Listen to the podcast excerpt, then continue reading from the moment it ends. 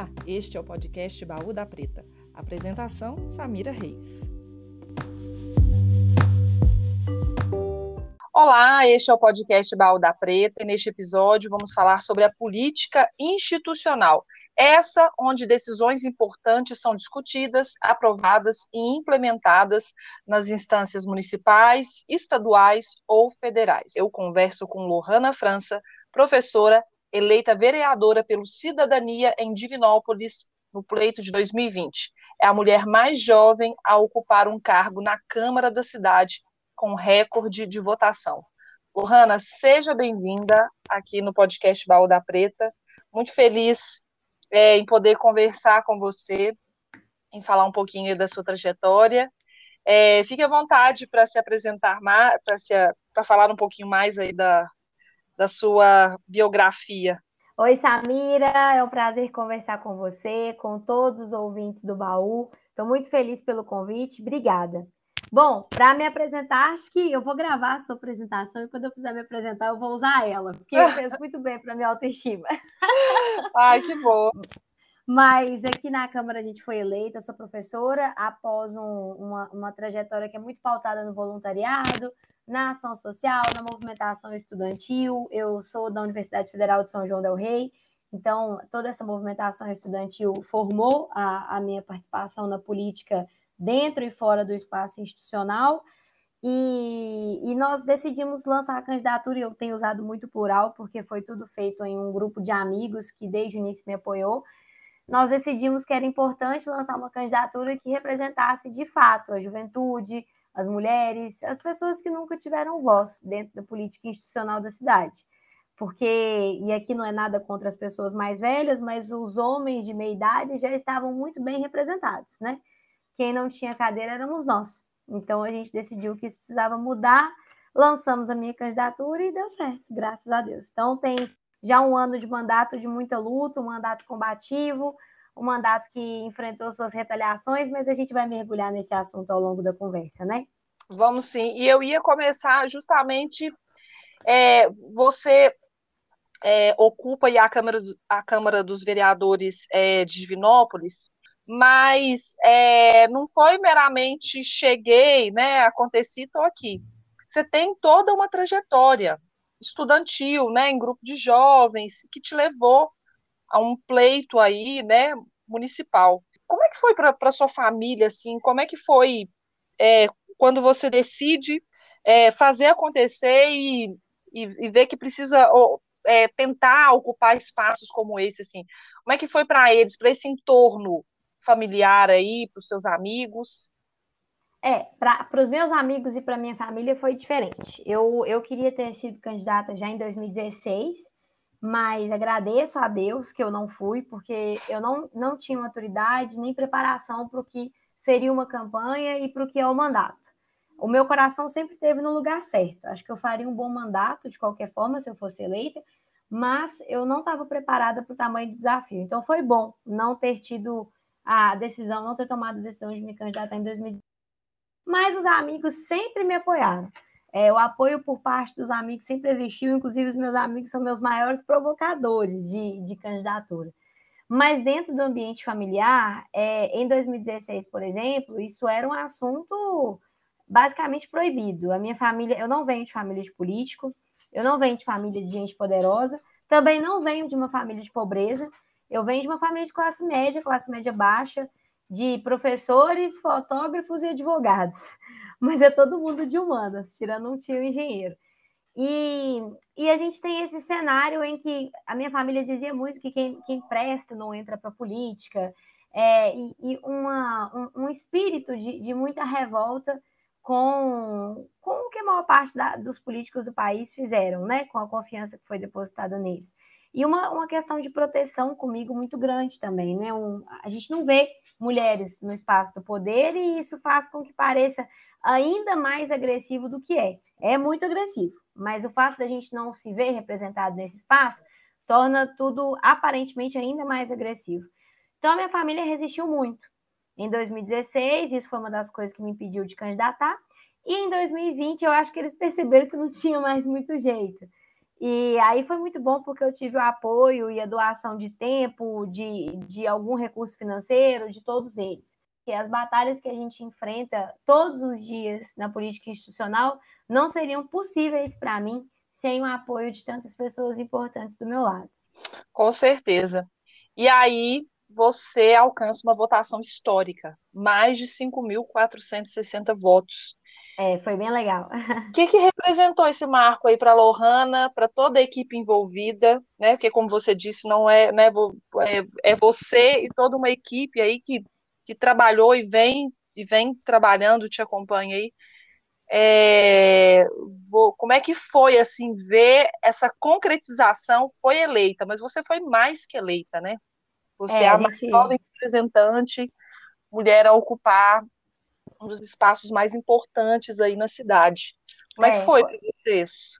Foi bem legal, porque assim, a gente chegou com o pé na porta, né? E, e isso foi um presságio para mim do que viria, porque todos os dias eu preciso chegar com o pé na porta na Câmara. Então, quando a gente chega com uma votação dessas, e ocupa um gabinete com uma votação dessas, tem uma sinalização muito clara para os outros políticos da cidade e da região também, de que uma parte expressiva da população acredita nas minhas opiniões no meu trabalho. Então, é meio que assim, bom, pensa duas vezes antes de descredibilizar o trabalho que essa mulher traz para o espaço político, porque tem muita gente que acredita nela e alguma coisa para acreditar tem ali. Então, quando a gente, quando a gente planejou toda a campanha, e é claro que todo mundo faz uma campanha pensando em vencer e, e trabalhando para vencer. Nós estávamos otimistas, foi uma campanha toda com voluntários, e, e no final a gente estava bem otimista quanto à vitória, por, pelo número, né? Quem está quem, quem tá na política sabe, eu mas eu tenho essa percepção de que a gente sente quando a campanha vira. É como quando a gente está fazendo um bolo e a gente sente que a massa virou, sabe? A gente fala assim, ah, agora tá bom, sabe? Enquanto a gente está mexendo. E, e, e, na campanha tem um momento em que a gente sente que a coisa virou. E a gente percebe e fala assim, bom, agora eu, eu posso começar a ficar otimista.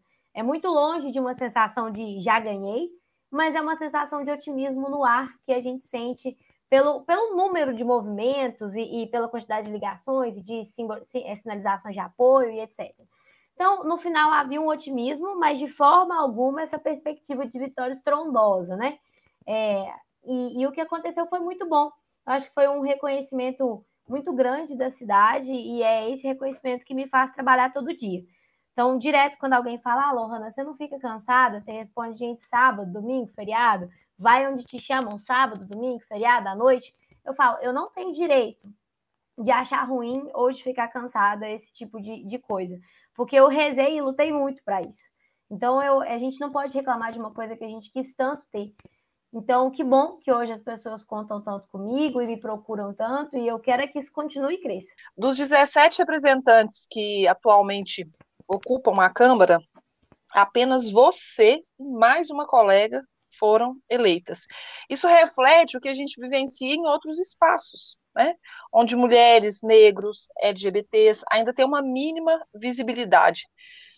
Como que tem sido essa lida, né, eleita, como você falou, um ano aí de mandato, é, como é que tem sido, assim, além de chegar com o pé na porta e ocupar é, um espaço como esse? O que acontece é que somos duas mulheres numa cidade que historicamente teve quatro ocupantes do legislativo antes de nós. Então, Ana Paula, vereadora, é a quinta e eu sou a sexta, ou eu a quinta e ela a sexta. É, a Ana Paula é uma mulher negra, periférica, é, lutadora pela sua comunidade, é uma vereadora que tem meu respeito e que faz um mandato muito legal. E eu me orgulho muito de, de ter ela como outra representante do público feminino e dessas vozes que sempre foram caladas lá na Câmara. Só que é, ela, ela está na base do governo. Então, essa é uma situação um pouco diferente da minha, porque quando você é uma voz contrária a uma pessoa que obteve uma quantidade gigantesca de votos, e quem lidera o executivo sempre obteve uma quantidade gigantesca de votos, e muito maior do que a nossa, claro, até pela natureza da votação, é, você se coloca como uma vitrine muito forte. E tudo que você fala é alvo de, de, de escrutínio. Então, essa experiência de, de, de ser mulher na política, mas de estar na oposição, ela é um pouco mais diferente e talvez um pouco mais dura. porque quem está no governo tem a máquina da prefeitura na mão, tem um exército de, de pessoas em cargos comissionados, indicados, de prontidão para defender a gestão, e, isso é o que acontece hoje em Divinópolis. Então, hoje eu, eu sou uma voz feminina na política, mas uma voz que se opõe ao governo municipal, o que gera uma, uma situação extra de desconforto, que eu imagino que, por exemplo, a outra vereadora, que eu admiro muito, trabalho várias pautas em comum com ela, não passe. Bom, eu queria que você contasse sobre as, a violência, as violências sofridas, né? Alguma que tenha te marcado, porque infelizmente é, o seu mandato também perpassa, né? Por isso, o seu de tantas outras, né? É, são ataques que, que você é, que te rondam somente ali na internet, quando eu falo internet, são as redes sociais, ou chegaram a extrapolar assim, para o físico, e aqui também eu incluo as fake news, porque é, é, acredito eu que também é um tipo de violência, né, que hoje acomete a, a todos nós que estamos inseridos aí na rede de alguma forma, né, e isso também é uma forma de violentar, é, de, de propagar uma violência aí, não só nas redes sociais, mas também nos aplicativos de conversa, né, faz isso girar aí é, com uma velocidade tamanha que a gente perde o controle. Sim. Samira, eu passei por três episódios de violência muito específicos é, depois de eleita e, e um antes de ser eleita. Então eu vou citar eles rapidamente, se você me permitir. Antes de ser eleita, naquele momento em que a gente está conhecendo os partidos, decidindo em qual partido vai se filiar, é, um, um homem, um mandatário, um mandatário de um partido, me perguntou como que eu faria caso eu fosse eleita quando eu estivesse na minha semana de tensão pré-menstrual. É, porque ele falou assim: você já é muito bravo. Imagina você de TPM. Você vai quebrar aquela câmara. Então, assim, foi, eu, e foi um momento em que havia várias pessoas reunidas, isso foi um constrangimento imenso para mim, mas o problema é que a pessoa fala comigo e ela recebe na hora. Então, eu falei: bom, é, eu nunca vi ninguém ser acusado de corrupção por, por de TPM, eu nunca vi uma obra atrasada por TPM, então, eu acredito que a gente tem problemas maiores na política para se preocupar do que a tensão pré-menstrual de alguém. Então, foi, foi um, um momento que me marcou muito na pré-campanha. Mas eu sofri muito pouco violência política de gênero na pré-campanha. E eu atribuo isso ao, na pré-campanha e na campanha. Eu atribuo isso ao fato de que eu fui muito subestimada, sabe, Samira? Ninguém da política da cidade acreditava que eu tinha perspectiva de voto é, eu fui olhada com desdém por todos os figurões da política de Divinópolis. E isso foi o que mais me protegeu, porque ninguém chuta cachorro morto, não é? E quando eles Exatamente. perceberam que eu não era cachorro morto, aí eu já estava grande demais e não adiantava. Então, é, no período eleitoral, a, o tanto que eu fui subestimada me protegeu de grandes ataques. Agora, após eleita, eu sofri três momentos de ataques que eu tenho muito claros. Em janeiro, a gente organizou, o meu mandato organizou a primeira carreata contra o presidente Bolsonaro em Divinópolis, e, isso foi muito violento, foi um processo muito violento, e eu tinha vinte e poucos dias de mandato, então talvez eu, eu ainda não estivesse pronta para a onda de ódio que, que veio, sabe? Me assustou bastante, mas foi tudo online, foi tudo é, apenas no espaço online.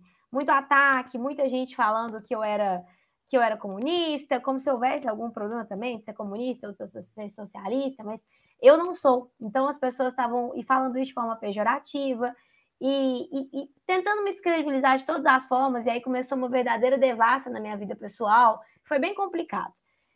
O segundo momento de violência que eu sofri foi em março, e esse extrapolou as redes, que foi o que você perguntou. Esse foi para o mundo real. Esse segundo momento de violência foi quando a gente estava naquela alta dos casos de Covid impressionantes. E eu fui a única vereadora que teve coragem de vir a público e falar que o prefeito precisava adotar medidas de restrição. Porque isso era óbvio, mas ninguém tinha coragem de falar, porque afinal é uma posição muito impopular. Mas isso precisava ser feito, as pessoas estavam morrendo, a estrutura da saúde da cidade é muito deficitária, e, e como Divinópolis tá, é uma sede de macro-região do estado, todos os, os doentes de 50 e tantas cidades vêm para cá. E de fato tem que vir para cá. É a cidade que tem mais estrutura. Mas a, a cidade também tem mais responsabilidade quando ela ocupa esse papel. E o prefeito estava deixando a situação correr solta. Aí eu faço uma live, falo isso em plenário, me posiciono, e aí eu talvez não tenha usado a, as palavras mais gentis, até pela, pela pressão do momento, né? Pessoas morrendo, e eu usei algumas expressões que depois foram muito criticadas, e hoje eu até entendo que eu poderia ter escolhido melhor as minhas palavras, como por exemplo, eu disse que todo mundo precisava cortar na própria carne. Talvez eu não precisava ter usado é, esse tipo de expressão e poderia ter apelado mais para a questão sanitária. Mas realmente foi a questão do, do, extremo do momento e das mortes se acumulando e, e, e da pressão mesmo de saber que, enquanto política, as pessoas esperavam de mim um posicionamento é, e do lado da ciência, da saúde, das vidas, que sempre foi assim que eu me posicionei. E foi muito pesado, foi, foi extremamente pesado. É, o governador, em seguida, decidiu, por Divinópolis, as medidas restritivas que deveriam ser tomadas, já que o prefeito, a exemplo do presidente Bolsonaro, agiu de forma muito negacionista ao longo desse processo. Então, o, o governador precisou passar na frente e tomar as decisões necessárias. E quando ele faz isso, a rede de ódio que existe em torno, e aí eu não digo que o prefeito faz, mas existe uma rede de ódio em torno, tanto dele quanto de alguns vereadores pontualmente na Câmara, pontualmente, começaram a mobilizar uma, uma, grande, uma, uma grande caça às bruxas contra mim, e foi, foi dito que eu, uma outra candidata, que foi candidata a prefeito, foi muito bem votada, mas não ganhou eleição, mas surpreendeu a todos, especialmente aos homens. E o presidente do Conselho Municipal da Saúde, que é voluntário, que nós três havíamos fechado o comércio da cidade. Espalharam meu número de telefone, espalharam meu endereço e eu fui perseguida à exaustão. A coisa foi tão assustadora e o dia em que realmente me assustou foi o dia em que o coronel da Polícia Militar da região entrou em contato comigo, pediu meu endereço e falou: Bom, Lohana, eu estou colocando uma viatura paisana para te acompanhar porque nós interceptamos risco real à sua integridade física. E isso me assustou muito, sabe, Samira? Porque foi um momento em que eu, a, a violência nas redes, ela é incômoda, ela é chata, é horrível ser xingada. Mas se eu largo o telefone, tá tudo bem, eu me ocupo com outras coisas. Agora, ter medo de sair na rua é muito cruel. E, e esse tipo de violência, ele é muito mais acentuado com as mulheres. Muito mais. É muito mais fácil subir o tom e agredir uma mulher. As pessoas extrapolam com muito mais facilidade quando o interlocutor é do gênero feminino ou se identifica com, com, com o feminino, né? Então, como, e aí eu digo isso porque a gente tem a Duda Salaber, por exemplo, que é uma mulher trans, mas é alvo de violência da mesma forma que eu, ou muito mais, porque ela está numa cidade muito maior. E tem uma expressão absurda, né, a fala dela pelo país. Então, esse foi o segundo caso e me assustou bastante. Esse, esse dia eu fiquei realmente assustada, mas em momento algum eu pensei em desistir, porque eu sempre soube que se a gente não permanecer e não lutar, não vai melhorar e não vai mudar. Então eu, eu, a gente não pode se dar o luxo de desistir. E o terceiro caso foi bem recente, porque um vereador, que coincidentemente também é irmão do prefeito e, e é o mais bolsonarista da família, ele tentou aprovar um projeto de lei que proíbe o ensino da linguagem neutra em Divinópolis. E a gente sabe que não há ensino da linguagem neutra, isso não está no currículo escolar. A linguagem neutra é uma forma de comunicação legítima que deve ser respeitada, mas que não faz parte da BNCC. Isso é uma caça às bruxas e, e, e muito característica de quem não tem pauta e não tem trabalho para mostrar, né, Samira? E o que aconteceu foi que, na votação desse projeto, esse vereador mobilizou toda a turma conservadora e reacionária disponível em Divinópolis.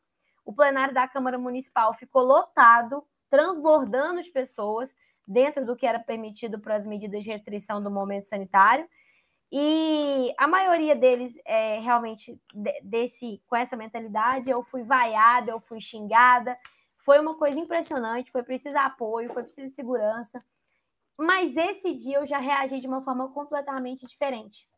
Eu, eu costumo dizer que esse dia foi como um batismo de sangue para mim porque eu percebi que não tem multidão ensandecida que me atormenta. E que se essas pessoas estão gritando de lá, a gente está daqui permanecendo firme e eles vão passar. Eles vão passar. Então, assim, no dia eu fui derrotada, foi o único voto contra o projeto. O prefeito sancionou o projeto, mas pouco tempo depois a, a realidade se impôs, né? Como a realidade sempre se impõe, gostem os, os bolsonaristas, os conservadores ou não. O STF julgou que esse tipo de lei, né, que proíbe o professor de ensinar linguagem neutra e esse tipo de esquisitice é, das casas legislativas pelo país é inconstitucional. Então, na verdade, o vereador passou uma grande vergonha e o prefeito também por ter sancionado. Olha, é, eu poderia dizer, eu não estou surpresa com as violências, eu acompanhei, mesmo que de longe, todas elas, né, é, porque só fazendo um parêntese aqui, eu sou divinopolitana, né, mas eu, é, eu resido em Belo Horizonte, Sim. então, querendo ou não, essas notícias, ou eu estava acompanhando nas redes, nos portais de notícia, né, ou chegavam a, mim de alguma forma. Então, assim, não surpresa por conhecer a cidade, né? E também, é, como você disse, né? Pelo fato de atacar, violentar uma mulher, é, é, é, muito mais fácil, acontece com muito mais frequência. Mas, por exemplo, esse caso que você conta que te perguntaram como que você ia lidar se tivesse de, de TPM, assim, é, é, de deixar a gente muda, assim, basbacada, né? Com a, com a idiotice da questão. Mas, enfim, são formas, são algumas das, das maneiras que essas pessoas se utilizam para tentar agredir e. E constranger. E constranger, né? Lógico, porque, né, para que que vou dar espaço para uma, uma mulher, ainda mais uma mulher dessa é, jovem, né? O que está fazendo aqui, né? É uma afronta é. muito grande, né, Samira? É uma afronta muito grande, não. É, a gente não precisa disso. Mas, é, e aí, e é isso que eu ia te perguntar, porque mesmo assim, você não desanimou, você continua o seu mandato, e, e pelo, que, pelo que eu percebo, você vai até o fim. É, na, na, na sua fala, a gente percebe muito isso. E o que, que você diria aí para as mulheres que desejam ingressar nessa política institucional? Porque eu acredito que, assim como você, você deve ter feito brilhar os olhos de muitas, muitas meninas, muitas mulheres da sua idade na cidade, de, de mulheres mais maduras, que que querem ingressar, que querem fazer de alguma forma, que querem trabalhar na política institucional, mas sempre se viram intimidadas, né, pelo sistema como um todo, é, pela falta de acolhimento, pelo medo mesmo, né, por essas. Quem quer vivenciar é, um de experiência como essa, violências como essa que você citou? Ninguém, né, assim, na consciência ninguém quer passar por isso. É verdade. Mas, mas eu acredito que você deve receber relatos, depoimentos de, de mulheres que se veem mais esperançosas, né, no, no, por exemplo, esse ano mesmo, né, que teremos eleições aí, é, e no, daqui a dois anos, o que você diria para elas, assim? É, Samira, eu costumo dizer que a política, ela é uma grande mesa de jantar. E, e nessa grande mesa de jantar, as cadeiras e os lugares, eles já estão definidos. Os ocupantes já estão definidos. E eles mudam de tempos em tempos, mas a mudança mantém outro definido no lugar. A mudança não permite que novas faces ocupem as cadeiras. Então, se a gente quiser sentar nessa mesa, a gente tem que estar preparada para levar o nosso banquinho. A gente tem que estar preparada para levar o nosso banquinho, empurrar os outros com o cotovelo e se chegar. E se chegar sabendo que o nosso lugar não vai ser confortável, porque se você já sentou numa mesa de jantar com um banquinho, você sabe que não é confortável como está na cadeira. Mas você está na mesa. E a outra opção é não participar do banquete. E aí, quando eu falo do banquete, não é pelas questões de privilégios, mas é pela oportunidade muito rica de fazer mudança, de transformar. Então, assim, é, a entrada da mulher na política, ela é muito dura, mas eu tenho certeza que ela era muito mais dura para as mulheres que entraram 40 anos atrás. E que bom que essas mulheres entraram e persistiram. E eu tenho certeza que, por exemplo, o que a Dorzinha ou a Eliana Piola, que são vereadoras aqui que passaram pela história de Divinópolis, com, as quais eu concordo e discordo em, em tantas coisas, eu tenho certeza que o cenário para elas foi muito mais duro que o meu. Mas graças a Deus que essas mulheres tiveram fibra e permaneceram no espaço e lutaram e mantiveram a sua voz ativa no mandato e são ativas em seus espaços até hoje, mesmo não tendo mandato. Porque hoje a minha luta é um pouquinho menor do que foi a delas. E, e se, eu, se eu conseguir, igual você falou, trazer a confiança e o brilho nos olhos de tantas pessoas, eu tenho a obrigação de fazer com que daqui 30, 40 anos seja um pouco mais fácil para as mulheres que vão entrar. Mas eu preciso que todo mundo tenha em mente a realidade. Ainda vai ser mais difícil do que é para um homem. A gente tem questões que precisam ser corrigidas, e são questões da, da, da previdência da mulher, são questões da criação, são questões que a, a gente é prejudicada em todos os aspectos. A mulher é prejudicada em todos os aspectos. O fato de que criação de filho não conta tempo para aposentadoria até hoje, isso é um absurdo. O fato de que só menina é colocada para fazer tarefa de casa, isso é um absurdo. O fato de que contracepção é uma responsabilidade exclusivamente feminina, isso é um absurdo. A gente é prejudicada em todas as esferas. Não tem uma esfera em que ser mulher é mais fácil do que ser homem. E, e, o que a gente tem que fazer é insistir, é levar o banquinho, é carregar o banquinho debaixo do braço e empurrar com o cotovelo quem está na mesa e sentar lá. Vai ser duro, vai ser duro, vai ser difícil, mas essa é uma questão de. Isso para mim é quase uma questão de honra, sabe, Samira? Eu vou fazer desse lugar melhor do que ele era quando eu entrei. E, e, a gente vai ter mais mulheres na Câmara e elas vão ser mais respeitadas do que eu fui. É uma mudança que requer mudar as estruturas, né, mudar a raiz, e isso é mexer na sociedade, e uma das formas de poder e é fazer. quem sempre teve privilégio. Quem sempre teve privilégio não quer perder privilégio, né? Perdão por te interromper. Mas a, a, o que a gente propõe são mudanças muito estruturais. E, e quem está no poder são os homens. Quem está no poder são as pessoas sem deficiência.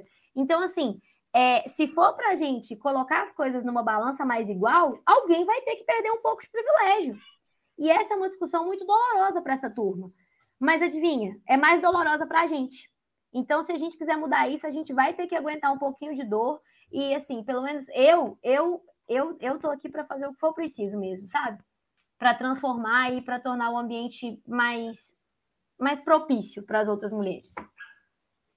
Exato. E a gente precisa disso urgente.